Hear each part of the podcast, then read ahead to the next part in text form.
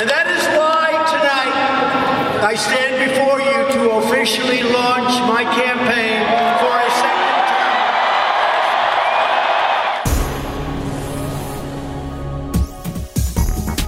Ante un fervoroso grupo de seguidores, Donald Trump anunció el martes en la ciudad de Orlando que buscará un segundo término a la presidencia de Estados Unidos. Su discurso de una hora y media estuvo lleno de las frases y temas que ya utilizó durante su pasada campaña electoral, pero poco pareció importar a su base de fanáticos, que lo vitorió y aplaudió por la mayor parte de su mensaje.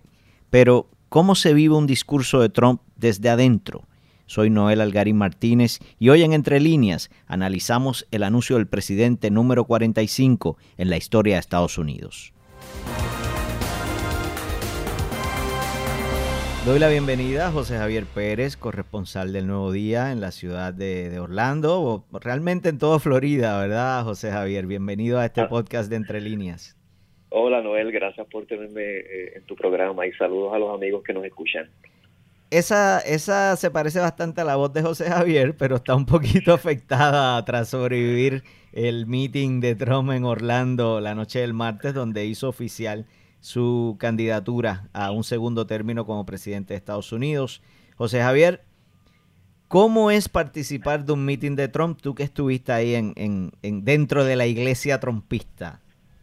Pues mira, como dice la canción, esto fue una experiencia religiosa, eh, por, porque realmente hay, hay muchas similitudes en, en, en este evento eh, de los republicanos con las dinámicas de las iglesias. De hecho, hay una hay un vínculo entre el republicanismo y el conservadurismo eh, eh, protestante de, Estados Unidos. Y ciertamente fue una experiencia bien bien interesante estar allí. yo no he estado en muchos eventos de la política de Estados Unidos, más allá de las pasadas elecciones de medio término aquí en, en la Florida Central, pero para la muestra con un botón basta.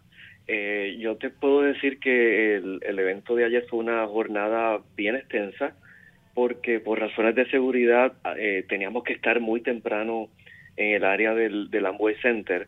Eh, el servicio secreto pues cerró y acordonó prácticamente varias cuerdas de la zona del downtown de Orlando, el, área del centro del, de, Orlando, que es donde ubica esta arena, que es como es como el Choliseo, quizás es un poco más pequeño, el Choliseo creo que acomoda más personas por ser una estructura más más nueva, más moderna, pero es un, edificio así de gigantesco. Allí caben 20.000 mil personas. Eh, la campaña de Trump estuvo diciendo toda la semana que ellos repartieron más de 70.000 mil pases para entrar, aunque cuando yo estuve allí adentro, eh, el lugar estaba lleno, pero vi butacas vacías. Vi algunas mm. butacas vacías, no, no, no tantísimas, eh, pero eh, la campaña de Trump se lo atribuyó a la tormenta que cayó ayer. Aquí en Orlando, en esta época, todos los días en la tarde, hay una tormenta que parece que es el fin del mundo. José Javier, que, sí. Sí, sí, discúlpame. Eh, eh, eh, hay algo que sería importante aclarar. ¿Por qué Trump eligió Orlando para hacer este anuncio tan importante? Mira, no, no es una sorpresa desde el punto de vista político que, que Orlando y Florida sea llame la atención del político que quiera ganar las unas elecciones. Florida es lo que se conoce como un swing state o un estado pendular. Es un estado eh, que por su diversidad demográfica eh, es bien difícil saber eh, de forma categórica a dónde se inclina, hacia dónde se mueve políticamente, aunque Florida es tradicionalmente un estado republicano, pero se mueve, se, mueve. Tú tienes, por ejemplo, a nivel estatal, Florida es republicano, pero a nivel de los condados más eh, poderosos en términos de población y de economía, que es el condado de Orange, donde está Orlando, y el condado de Osceola, donde está Kissimmee, son lugares demócratas ahí gana el Partido Demócrata. Entonces, el político que quiera ganar la silla presidencial tiene que ganar Florida. Florida es como el barómetro, es como el indicador. Y en las últimas seis elecciones presidenciales, el, Florida ha sido el, barómetro. El que ganaba Florida ganaba eh, Washington. Así que a Trump le conviene, eh, o le convenía, es mi interpretación y mi análisis, arrancar su campaña en Florida eh, por esa razón. Pero fíjate, por, ejemplo, en el sur de la Florida, en el área de Miami, donde hay, un, por ejemplo, una gran población cubana que, que tienden a ser bastante leales a, la, ideología de los republicanos, eh, no fue a Miami, por ejemplo. Claro, Miami lo tiene en el bolsillo. Miami es republicano. Él tenía que venir a Orlando. Es en Orlando donde él tiene que evangelizar. Claro. Ese es su, su terreno de evangelizar. Es el terreno eh, donde, donde tiene que ganarse eh, a, sus seguidores. Eh, como te dije, Florida es que es como un 55% del electorado de Florida está afiliado al Partido Republicano como un 40, como un 50, un 40 y pico demócrata y hay una gran cantidad de personas no afiliadas. José Javier, que se mueven. ¿quiénes eran las personas que estaban dentro del Amway Center y en las afueras? Y me explico, eh, ¿cuál era la composición, eh, sea de grupo generacional, composición racial? Eh, ¿Había diversidad o era un grupo bastante homogéneo? háblame un poco de, de quiénes eran. Sí, yo tuve la impresión, eh, y quiero clarificar y, ponerlo en contexto, este evento se hace un día martes, un día de trabajo, no era un día feriado aquí, un día de trabajo, eh, y un evento donde se convocó a la gente a estar allí desde temprano. Allí había gente desde temprano en la mañana, hubo gente que acampó desde el día antes, eh, y eso lo, traigo a colación porque puede explicar muchas cosas. Eh, yo vi, yo vi allí muchas personas, adultos mayores, personas ya retiradas, eh, personas de la edad de retiro, a eso de la de mediodía cuando yo llegué allí. Yo llegué allí como a mediodía, las puertas para el público general abrieron a las 5 de la tarde, a los periodistas no literalmente nos secuestraron desde las 3 de la tarde. Eh, al momento que yo estuve allí, pues yo vi muchas personas eh, de la adultos mayores, adultos mayores, personas eh, quizás de la edad de personas retiradas, al momento en que estuve afuera del, del Amway Center. Este, es importante explicar que este evento ocurre un día martes, un día de, de trabajo, no era un día feriado. Así que hay mucha gente trabajando también, o sea... Eh, de hecho, eh, Trump hizo eh, alusión a eso en un momento, como que la gente duda que yo llene este recinto un martes, que es un día de trabajo. Sí, sí, sí, lo que te quiero decir es que allí yo vi gente que típica, personas que podríamos decir retirados. Había, habían gente joven también, había gente joven, pero la mayoría de las personas que yo observé eran personas norteamericanos, blancos, eh, eh, de, adultos mayores adultos mayores. Y eran y eran originarios del estado de Orlando o notaste mucha gente que eh, perdón del estado de Florida o notaste gente que viajó de otros estados o ciudades a, presenciar este acto pues mira cuando yo estuve haciendo mis entrevistas yo evidentemente estaba buscando puertorriqueños se me hizo difícil porque en una en un mar de gente había mucha gente. Eso es un asunto que no podemos negar. Había mucha gente. Y yo pues trataba de buscar banderas de Puerto Rico o algún emblema patrio que yo diga ok aquí están los boricuas o alguien con un letrero que dijera puertorriqueños con Trump. Y yo no vi afuera yo no vi ni uno. Yo no vi ninguno. Este de hecho me, me, pasó algo bien curioso cuando estábamos haciendo la fila para entrar al, a, a la instalación a los periodistas no, no nos obligaron a entrar a las 3 de la tarde por razones de seguridad y, literalmente como que nos secuestraron. A esa hora cuando yo estaba en la fila, había una señora que estaba en la fila de nosotros, parece que por error, y yo la veo con un rótulo que decía Hispanic eh, with Trump. Y le pregunto, le digo, señora, ¿usted, usted es boricua? Y me dice, ay, mijo, eres el tercer periodista que me pregunta si soy puertorriqueña. Yo no sé dónde, yo no sé dónde están los puertorriqueños aquí. Y me, me, me preocupa porque Orlando está lleno de, boricuas, me dice. A mí me dio trabajo encontrar a, los puertorriqueños. Si, si había muchos, se diluyeron muy bien entre ese mar de, de personas vestidas de rojo. Ya dentro de la instalación, dentro de la arena, vimos dos banderas puertorriqueñas arriba, en lo alto de las gradas eh, así que, ¿qué te digo? Desde el punto de vista de la presencia hispana, sí había hispanos, pero yo estaba enfocado en buscar a, nuestra gente, los puertorriqueños. Eh, y al tiempo que ocurría este evento, había una protesta dos bloques más afuera, y ahí sí, ahí sí habían organizaciones puertorriqueñas eh, protestando la presencia de Trump acá en Orlando. José Javier, ¿qué, fue lo más que llamó tu atención de este acto del martes? Si, si pudieras compartirnos algo. Mira, eh, ciertamente la figura de Trump es llamativa para un periodista y a Trump la gente o lo quiere o lo odia. No hay, medias tintas con él. No hay puntos medios, o sea, la gente que estaba allá adentro quiere a Trump, evidentemente, y es como un líder religioso. Es esa dinámica de intercambio, donde el líder religioso eh, lanza eh, eh, comentarios o hace preguntas y la congregación responde y se involucra en esa dinámica de, religiosa de, de participación. hay, hay, mucho de eso ahí, hay mucho de, ese elemento eclesiástico. Sí. Histriónico también, ¿verdad? Porque él también es como un, como un actor en escena. Sí, él, él es todo un, él todo un entertainment. Él un es showman. Un, un, show, él es un show, él lo maneja muy bien, él jugó eh, con la gente, sobre todo con...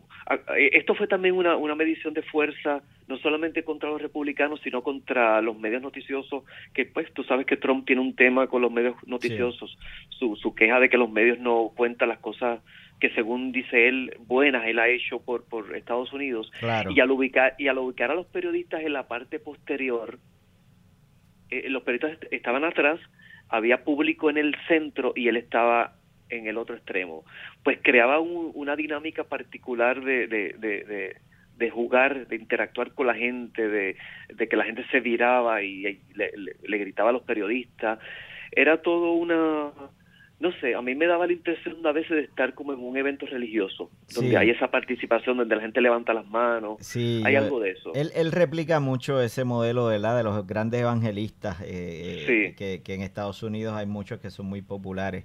De hecho, eh, José Javier, el discurso de Trump eh, estuvo lleno de muchos de los lugares comunes a los que ya nos tiene acostumbrado desde que en 2015 emergió como, como figura que iba a estar aspirando a la, a la presidencia de Estados Unidos. Eh, ya mencionaste el tema de la prensa falsa, los fake news, eh, sus ataques a, a, los demócratas, hasta Hillary Clinton volvió a hacer una, una, aparición en su discurso importante, pese a que es una figura que está fuera de toda la contienda electoral que, que se nos avecina.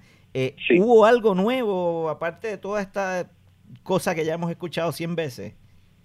Mira, yo realmente no encontré mucho nuevo más allá de un intento del presidente de hacer un recuento de sus logros o de lo que él atribuye que son sus logros.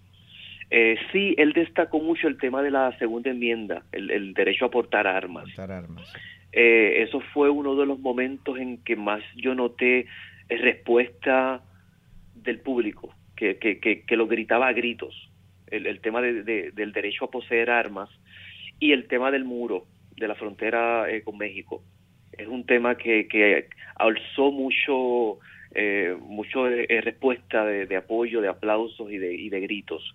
Es este tema, es este discurso de Trump de proteger la casa, de, proteger, de, la protección doméstica, de que hay que proteger a Estados Unidos y a los americanos y después bregamos con lo demás. Hay, así que yo no encontré un anuncio nuevo, no lo vi, incluso su lema de campaña más o menos se va a quedar igual. Exacto. Eh, el, lema de esta campaña de él es Keep America Great, ahora es Maintain America Great.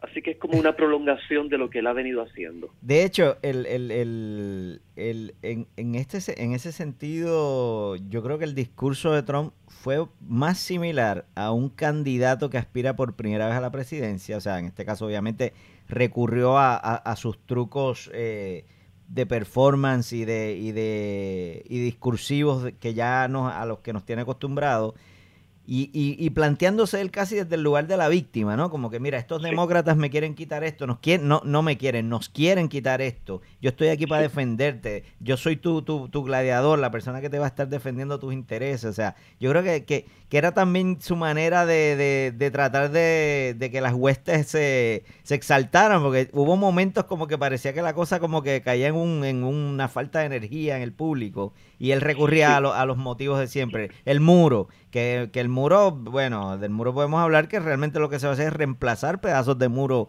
ya existentes, no es que se está construyendo el muro aquel que él prometió en, en su campaña pasada. Sí, es, es, el elemento este mesiánico, mm, de que yo, yo soy la figura que he venido a restaurar las bases eh, norteamericanas, esos, esos principios conservadores, de, como te decía, de la protección doméstica, de que tenemos que proteger el territorio. Y pues yo soy el que, yo soy la persona que he venido a salvarlos. Eh, había algo, había eh, esa tónica eh, y, y, ciertamente los asistentes respondían a eso, por eso era que el, discurso parecía estar un poco, yo no quiero decir desorganizado, pero él retomaba temas que había planteado al principio del discurso, que de hecho duró una hora y media, y, los y los volvía y los repetía a, lo largo del, del, discurso, como es el tema, y como tú muy bien mencionas, la figura de Hillary Clinton, que como diríamos en Puerto Rico ya no toca un pito en esto, pero él volvía a resucitar la figura de Hillary Clinton y a referirse a los, a, las, a los debates de las elecciones del 2016, que ya eso pasó eso no cuenta ya para estas elecciones del 2020. Y sigue con la cantaleta de que la metan presa. él volvía entonces, en las masas gritaban este eh, que le cierren, como que le encarcelen por el tema de por el tema de los emails el, tema de los emails, eh, eh, aquellos. Entonces, tú, veías ese, ese, esa vuelta al pasado para, para relanzar esta campaña a la reelección. Era, fue una cosa un poco extraña, llamativa. Eh, yo quisiera pensar que lo estaba haciendo con una con intención, pero me pareció un mensaje un poco desorganizado desde el punto de vista temático. Sí, él, estaba, improvisando, él estaba improvisando. Había, algo de improvisación, a pesar de que allí estaba el teleprompter y uno sabe que él estaba en algunos momentos leyendo, pero se notaba, se notaba eso, esas altas y bajas en, en la temática del discurso. A, favor de Trump sí podemos mencionar, José Javier, que, la economía de Estados Unidos luce bastante bien. Eh, entre las cosas que, han tenido repuntes o que se han mantenido a niveles bajos está la tasa de desempleo, por ejemplo, eh, han subido los salarios, ha habido aumentos en, el valor de las viviendas en, muchas partes de Estados Unidos, eh, la inflación es baja, o sea, eh, eh, ciertamente hay unas cosas que podemos profundizar en otro, en otro, en otro momento, ¿verdad? si, si se le pueden atribuir completamente a él en sus dos años y medio de gobierno, pero ciertamente él se está beneficiando grandemente de que la economía de Estados Unidos luce bastante sólida. Claro, y al escoger Orlando, que aunque Orlando no es la capital de Florida formal, la capital de Florida está Tallahassee, eh, Orlando es, quizás la capital cultural eh, de ese estado, y Florida es uno de los estados con, con, la, con bajísima por ciento de desempleo. Eh, este es un estado, yo digo que es, es un mercado de los empleados. Los mm. empleados aquí deciden dónde quieren trabajar y hay unas dinámicas particulares de que la gente se mueve de un empleo a otro porque le ofrecen más dinero. Hay un poco de pirateo de empleo. Eh, se llevan los empleados, sí, porque no hay, hay mucho empleo eh, y no hay tanta mano de obra diestra. Claro, abundan los empleos no necesariamente de salarios altos. Ojo. José Javier, ¿qué papel, si alguno, eh, jugó Puerto Rico en, en esta aparición de Trump en Orlando? Obviamente, Orlando es un, un lugar donde hay una gran población puertorriqueña en toda esa área de la Florida Central. Eh, tú bien mencionabas al principio el tema de que es un área que él necesita tratar de echarse en un bolsillo, evangelizar. Y obviamente hay un grupo de puertorriqueños que puede ser un tema de fricción para él por todo su, su trato durante el huracán María y, después del huracán María. Mira, hay un, hay un cisma, hay una gran división entre los puertorriqueños aquí en la Florida eh, Central eh, o por lo menos así lo interpreto yo. Hay un gran sector eh, demócrata que, como te dije, no quiere a Trump.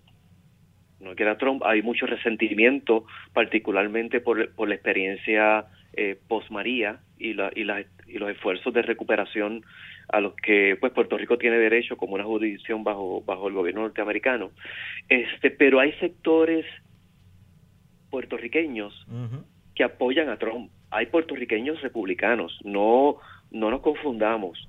De hecho, eh, se atribuye el triunfo del ex gobernador Rick Scott, republicano, y, su triunfo al Senado, se le atribuye al voto puertorriqueño. Hmm.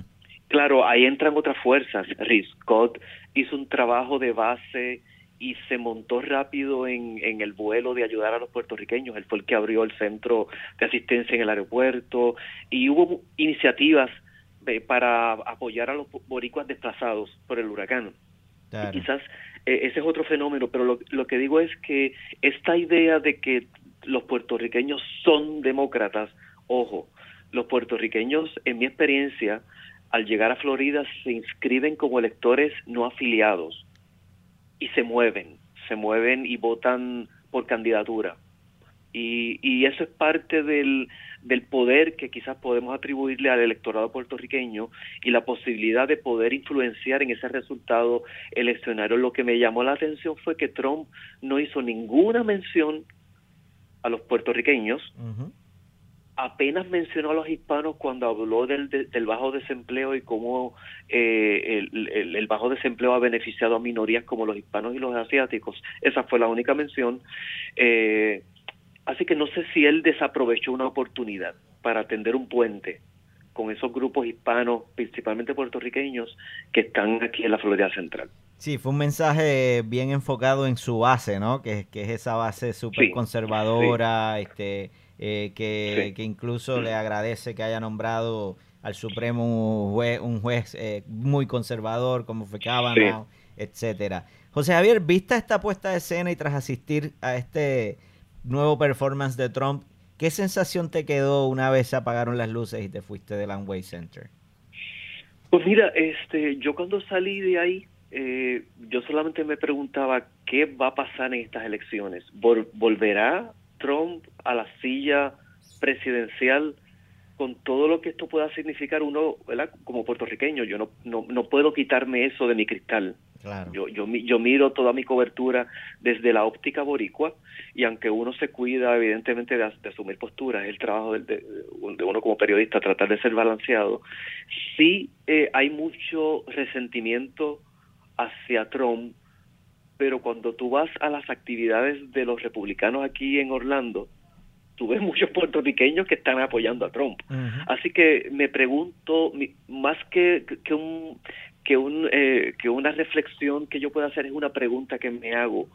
Qué va a pasar aquí en estas elecciones cómo van a votar los puertorriqueños porque eh, ciertamente aparte del tema del resentimiento hay puertorriqueños que tienen valores muy conservadores que, que coinciden con la línea republicana, ese valor de la familia, de, de el valor al trabajo y a echar para adelante, de que si tú trabajas mucho, pues tú mereces cosechar los frutos de tu trabajo, que le gustan los impuestos bajos, porque el republicanismo predica bajos impuestos para que el, el, el, mercado se controle el mismo por las fuerzas de, de oferta y demanda, ¿me entiendes?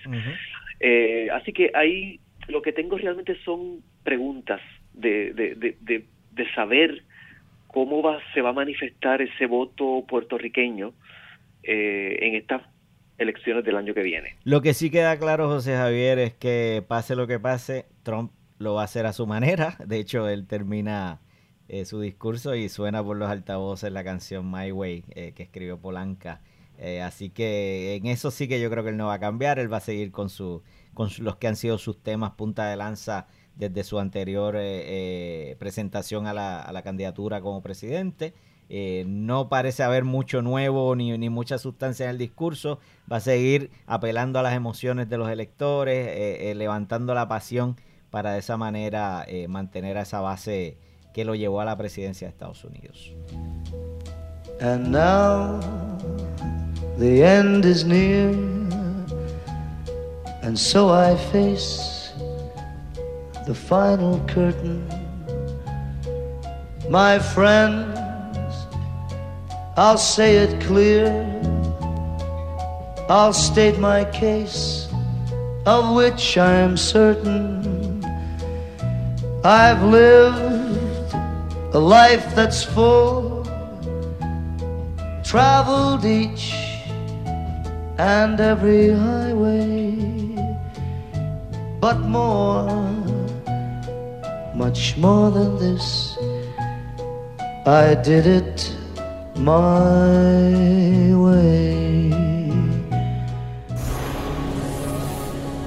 De esta forma llegamos al fin del el podcast Entre Líneas. Les recuerdo nuevamente que nos pueden conseguir en todas las plataformas de streaming o su plataforma de streaming favorita bajo Entre Líneas o El Nuevo Día.